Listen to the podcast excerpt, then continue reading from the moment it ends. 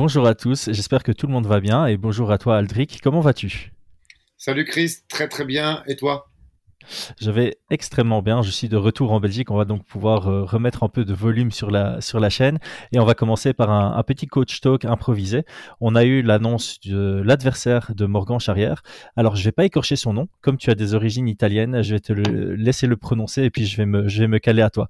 L'adversaire Manolo, ça, je suis sûr que ça se prononce comme ça. Par contre, le nom de famille, je t'en prie. Zecchini. Zecchini. Ok, donc Manolo Zecchini signe à l'UFC pour affronter Morgan Charrière.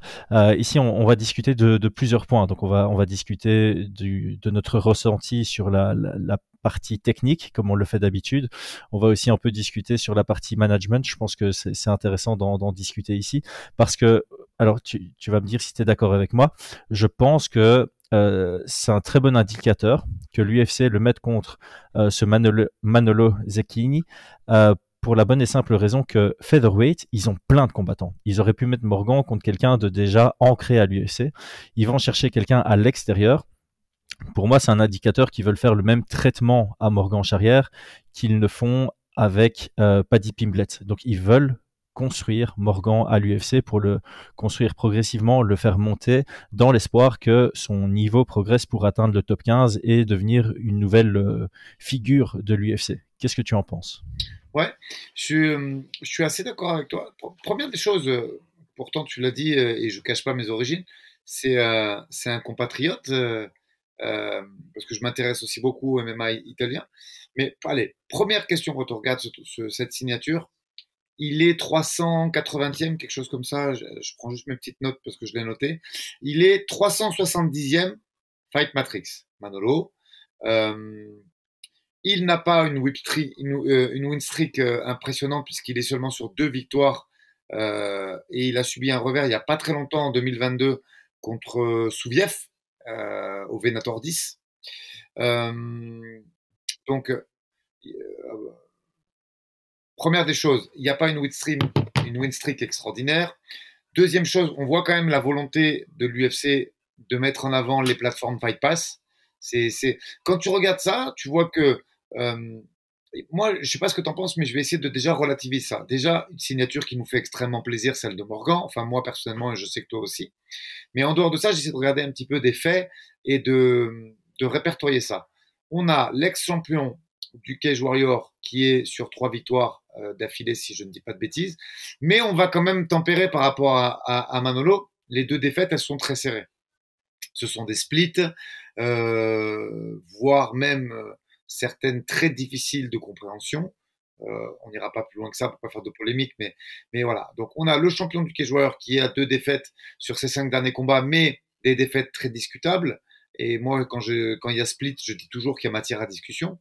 Et d'un autre côté, on a le featherweight du Venator, qui lui a une défaite nette par contre euh, au Venator 10, puis une victoire sur Souk Campassa, parce qu'en fait, il, est déjà très euh, implanté sur le marché français, euh, notre ami, puisqu'il a une défaite contre Souk Il a 3-0 contre les Français. Et il a battu également Tunkara, de la Hatch Academy qui vient de, de, combattre à, l'octogone euh, ce week-end. Donc voilà.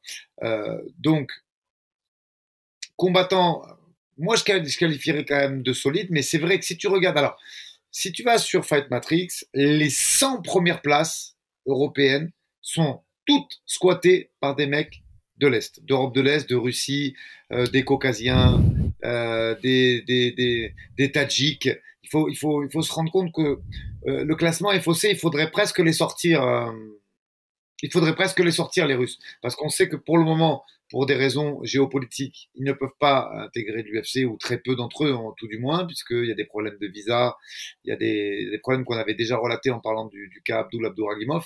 Donc voilà.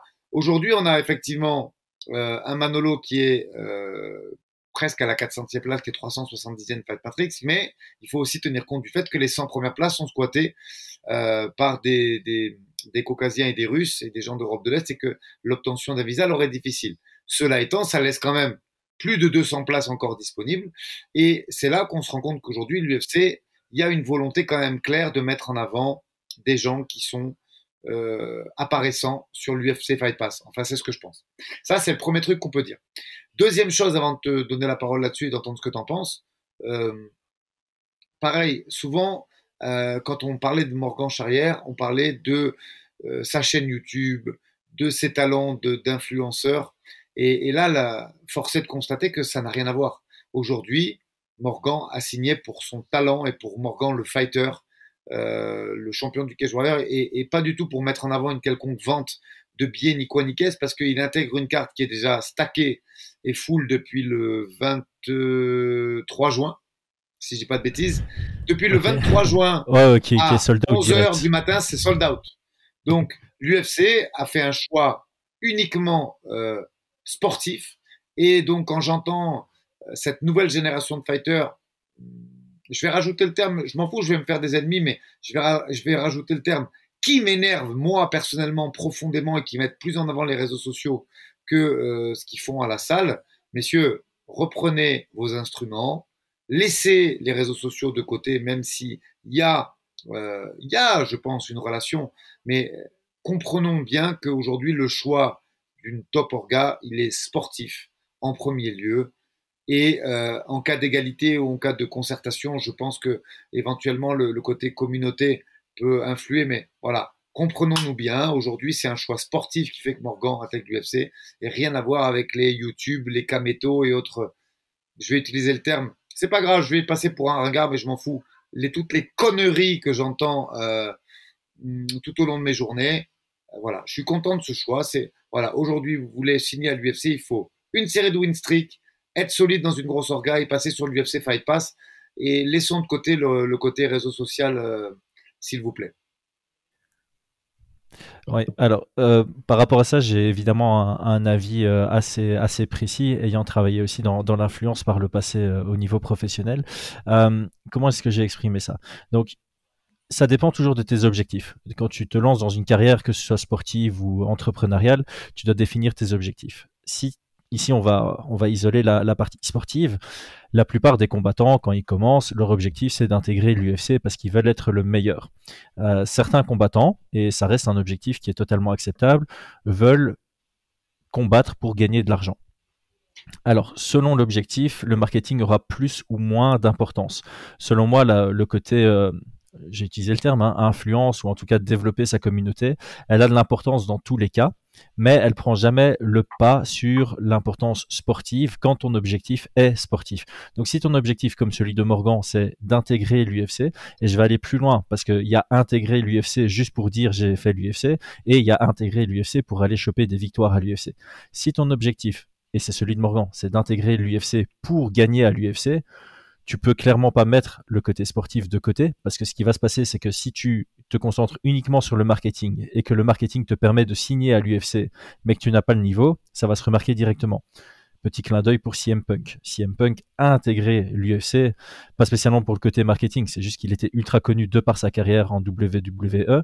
Il est arrivé à l'UFC, on a vu ce que ça a donné. Il s'est fait finaliser par euh, euh, Mickey Gall et puis il a perdu contre euh, le journaliste Michael Jackson. ça, ça, en dit long. Donc ça a été un peu Enfin, tu as envie de te poser la question, genre, ok, est-ce que tu as été fier de, gagner à l'UFC Parce qu'aujourd'hui, tu es un peu la risée. Tout le monde dit le pire combattant de l'UFC, ça a été CM Punk. Et les gens ont raison là-dessus. Donc, quand ton objectif est sportif, concentre-toi d'abord sur le sportif. Et tu dois quand même garder en tête que le côté marketing va t'ouvrir de meilleures portes. On, pense notamment à, à McGregor, c'est le meilleur exemple. McGregor a sauté des étapes grâce au marketing, mais il avait le niveau pour le faire et il l'a prouvé en devenant champion d'une traite à l'UFC. Euh, donc ça c'est très important. C'est le marketing, tu peux te concentrer dessus, mais ça doit venir en second plan par rapport à ton développement sportif. C'est quelque chose que tu dis, ok, euh, ma journée elle fait 16 heures réveillée. Sur les 16 heures réveillées, je m'entraîne 4 heures. J'ai euh, X heures pour famille, manger, dormir, etc., etc. Et puis bah, j'ai droit à 2 heures par jour pour le marketing. Là c'est de cette manière-là que tu dois réfléchir. Tu peux pas réfléchir en disant je vais investir 4 heures dans le marketing. Ah mince, du coup, j'ai que 30 minutes pour m'entraîner. C'est pas comme ça que ça fonctionne, sauf si ton objectif c'est l'argent. Si ton objectif c'est l'argent, j'ai aucun problème à ce que quelqu'un me dise bah, j'investis beaucoup plus de temps dans mon marketing que dans mon développement sportif parce que je vais aller combattre dans des promotions à gauche à droite pour des primes quitte à perdre. Voilà, chacun ses, objectifs. Ici, on parle de Morgan. Morgan, on l'a très bien vu. Hein. Il y a eu son moment de sa carrière où il se concentrait beaucoup sur le marketing. Et depuis sa double défaite, on sent qu'il est beaucoup moins présent sur les réseaux. Il continue à entretenir ça, mais on a senti qu'il a commencé à se concentrer sur progresser sportivement. Et aujourd'hui, je pense sincèrement que l'UFC l'a signé parce qu'ils ont vu qu'il avait aujourd'hui le niveau pour intégrer l'UFC. Et on va pas se mentir, bah, son passif de, euh, je vais pas dire influenceur, son passif de personne active sur les réseaux et la communauté qu'il a su se construire, bah, clairement, c'est un argument bonus euh, que l'UFC a regardé pour pouvoir le, signer. Parce que voilà, si, on veut être 100% honnête, sportivement et uniquement sportivement, il y a des gens qui méritent plus que Morgan d'être à l'UFC, notamment Paul Hughes, qui est pas à l'UFC, on comprend pas pourquoi. Et clairement, euh, là-dessus, dans la balance, ça a dû jouer. Mais encore une fois, euh, et je le dis souvent, on en a parlé avec Brian sur le podcast, aujourd'hui, sportif et marketing, c'est l'ensemble qui fait ta personne et ta valeur pour l'UFC. Donc aujourd'hui, Morgan, sa signature, j'ai déjà répété euh, dans les autres podcasts, c'est amplement mérité, autant sur le plan sportif que sur le plan développement de carrière qu'il a pu, avec tous les efforts qu'il avait mis par le passé dans le développement de son image. Est-ce que ça te va si on transite un peu sur à quoi est-ce qu'on peut s'attendre par rapport à l'adversaire de Morgan? Je pense que tous ceux qui vont écouter ce podcast connaissent Morgan, connaissent Morgan dans la cage également, mais personne ne connaît Manolo Zecchini. Euh, tu m'as dit avant le podcast que tu avais regardé notamment son dernier combat. Qu'est-ce que tu peux, euh, en dire? Euh, Deux choses rapidement pour décrire un peu le personnage. je vois pas mal de trucs sur Twitter, puisque au moment où on fait ce podcast, la news, elle a même pas 24 heures. Et les gens, au lieu de regarder l'athlète, entre guillemets, ils ont regardé les frasques des réseaux sociaux, donc il y a des photos un peu olé olé, euh, sur lesquelles je ne souhaite pas m'étendre, mais il faut quand même... Euh, le Venator, c'est une grosse promotion italienne, avec beaucoup de pression, donc ça, il a l'habitude. Les adversaires qu'il a eu précédemment, et tu le disais, il est aussi passé par le Cage Warrior, c'est quand même des gens solides. Sous Campassa, c'est solide. Tunkara, c'est solide. Euh, donc attention. Et surtout, euh, il s'entraîne à Milan dans une team euh, pas très connue pour être totalement honnête, mais c'est quelqu'un qui a passé énormément de temps chez Greg Jackson à Jackson Wins, donc qui, est photographié, qui s'entraîne régulièrement avec des, Tony Ferguson et, et, consorts. Donc voilà, c'est quand même quelqu'un qui a l'habitude du haut niveau et c'est pas l'effet dénudé qu'on veut bien nous vendre sur les réseaux, c'est un vrai adversaire. Après, ce que je pense du match-up, je pense qu'il est quand même favorable euh, à Morgan, puisque euh, aujourd'hui, euh, Zekin, pour pouvoir, il, il, doit rendre les combats un peu dirty. Tu vois, on voit, il y a beaucoup d'accrochages, beaucoup de, de boxe avec un style qui est pas nul, hein, mais qui est son style à lui, qui est un peu, comment on pourrait dire ça? Il y a, il y a, il y a des entrées. Ouais, c'est ancré, mais tu as vu les entrées, les entrées et les sorties, c'est pas super propre, c'est pas des timings très, euh, comment dire, très courants entre guillemets. Il, peut être chiant, il peut être chiant parce qu'il a sa boxe à lui, euh, avec sa gestion du corps à corps à lui, les distances sont pas très courantes entre guillemets. C'est pas un boxeur que tu as tout le temps dans ta salle, ce genre de mec. Ça utilise beaucoup les overhooks, les crosses.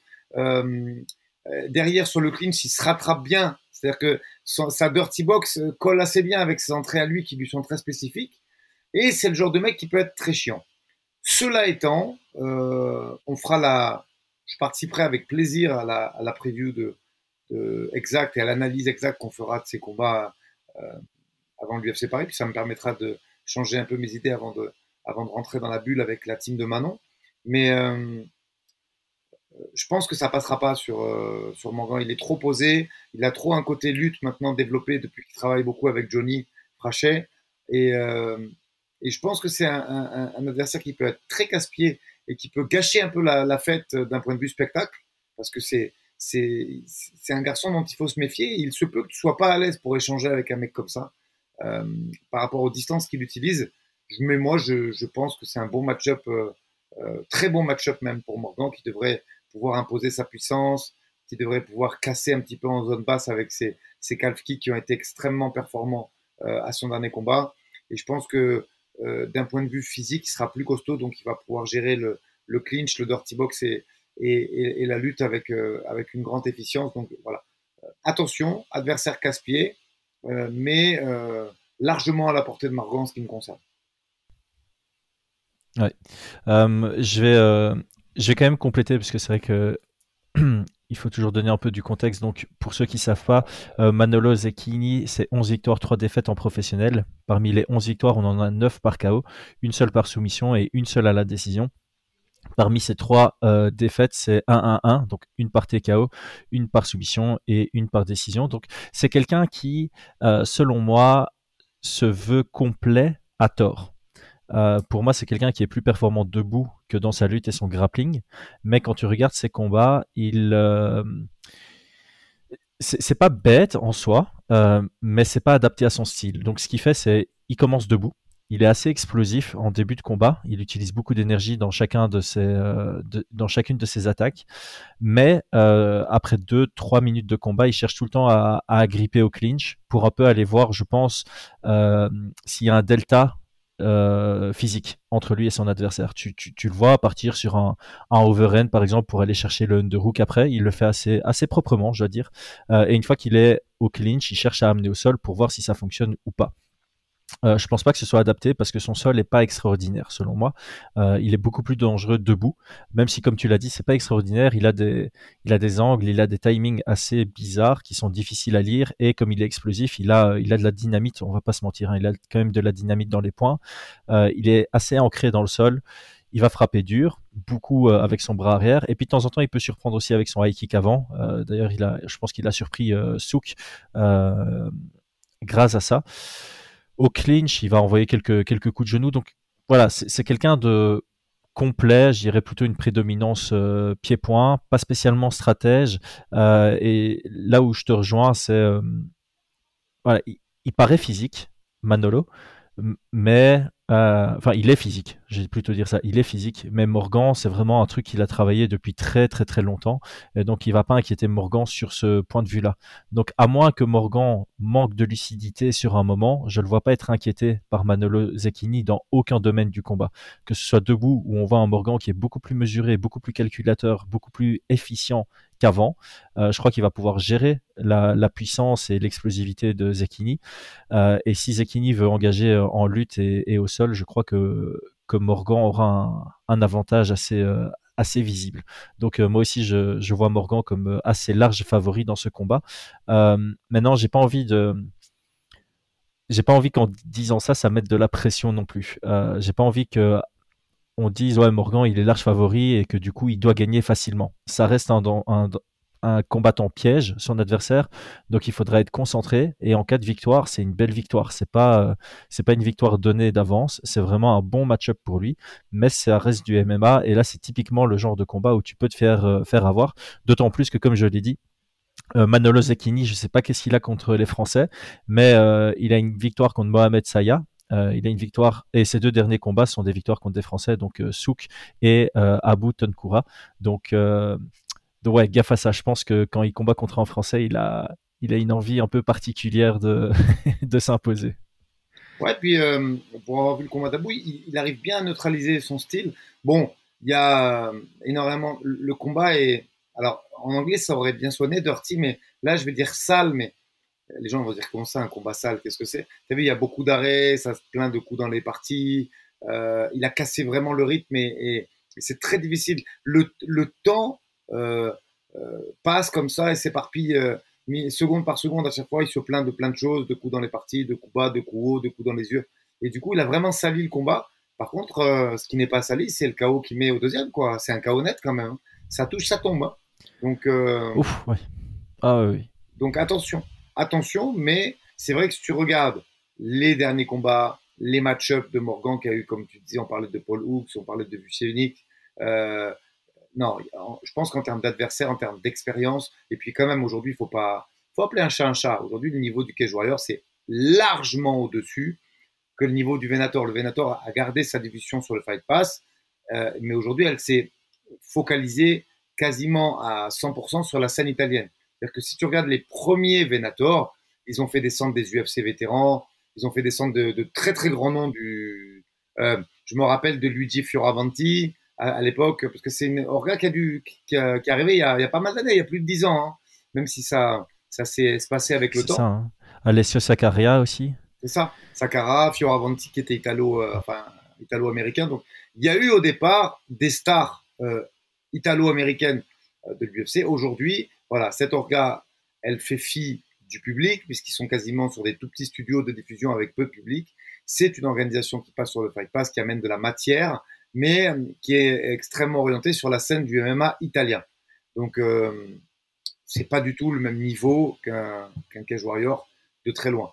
Donc voilà, c'est pas mettre de, de, la pression à, Morgan de le dire. Aujourd'hui, d'un point de vue expérientiel, temporalité, trois derniers combats, il y a beaucoup plus de, de, niveau et de, talent chez Morgan que chez Manolo. Cela étant, attention, un mec qui est capable de planter 8 KO, c'est un mec qui est capable de planter 8 KO. Mais comme je dis toujours, que ce soit un peintre ou un plaquiste, quand ça tombe, ça tombe. Tu vois ce que je veux dire? Tu fais 8 victoires à décision avec des, avec des gens avec un niveau très moyen. Tu dis, bon, bah ok, il a, la carrière est très bien montée.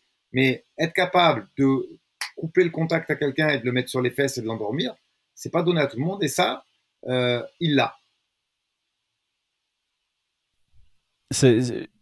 C'est ce que j'allais dire. Non seulement euh, depuis son cinquième combat professionnel, il affronte vraiment des, des adversaires logiques par rapport à son niveau. C'est pas quelqu'un qui a construit son palmarès contre des, palmarès négatifs. Hein. On, va regarder, voilà, ces deux trois premiers combats, c'est pas du tout déconnant. Hein. Il prend quelqu'un à 4-6 dans son deuxième combat, à 2-1 dans son troisième combat, à 1-3 dans son quatrième combat. Et puis à partir de là, c'est du 8-6, du 5-2, du 7-5, du 3-1, du 2-1, du 12-12 et du 7-3.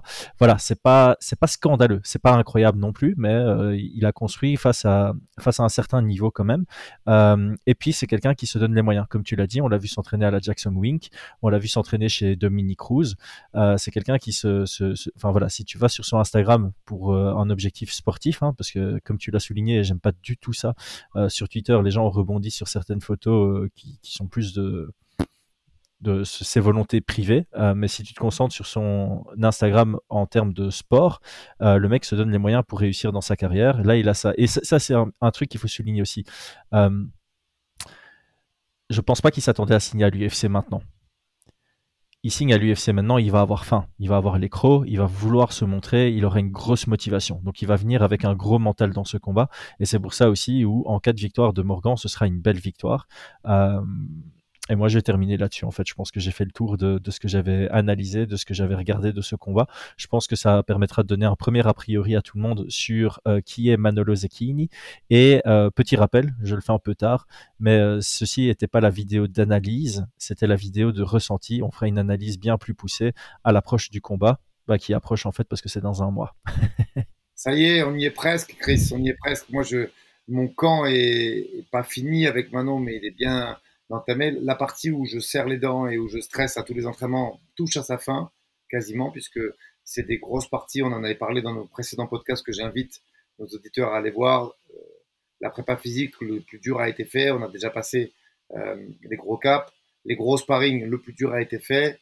Nos guests, on en parlera sur un podcast spécifique à Manon, euh, peut-être après le combat. Les guests qu'on avait ciblés avec Chris, on a réussi à en faire venir une grosse partie.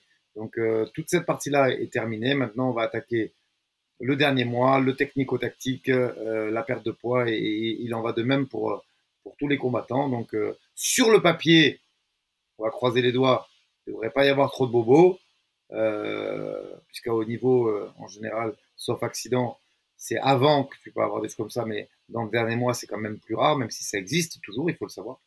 Mais voilà, là, en tout cas, le gros est passé. 70, des problèmes liés à une préparation sont évités. Il en reste 30 sur lesquels il faut être très vigilant. Et pour euh, terminer avec Morgan, ben, on, est, on est alors, moi je dis, je pense, je pense que cette carte est clôturée, en tout cas en termes de français. J'espère me tromper. S'il y en a un de plus, euh, je serais ravi, mais, mais j'en doute.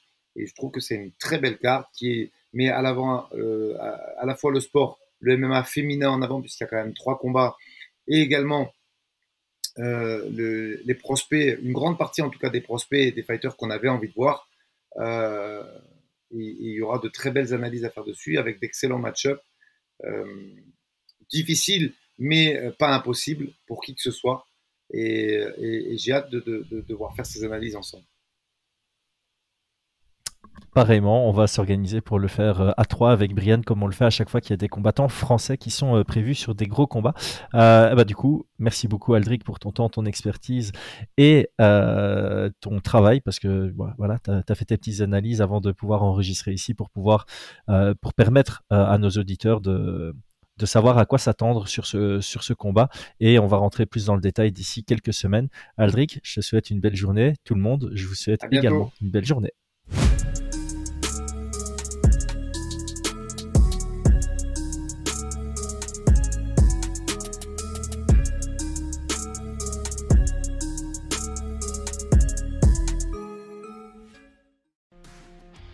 Et c'est tout pour aujourd'hui. L'équipe Fight Minds te remercie d'avoir investi de ton temps pour écouter le fruit de notre travail et de notre passion commune pour le MMA. Nous t'invitons à t'abonner à notre podcast et à nous mettre un petit 5 étoiles si notre travail te plaît, ça nous donnera toujours de la force. Et si tu veux donner un petit coup de pouce à notre projet, parle de nous autour de toi, ça contribuera à notre développement. Nous sommes également sur Twitter et YouTube, viens nous y retrouver pour échanger. A très vite pour plus de contenu sur l'art de la bagarre.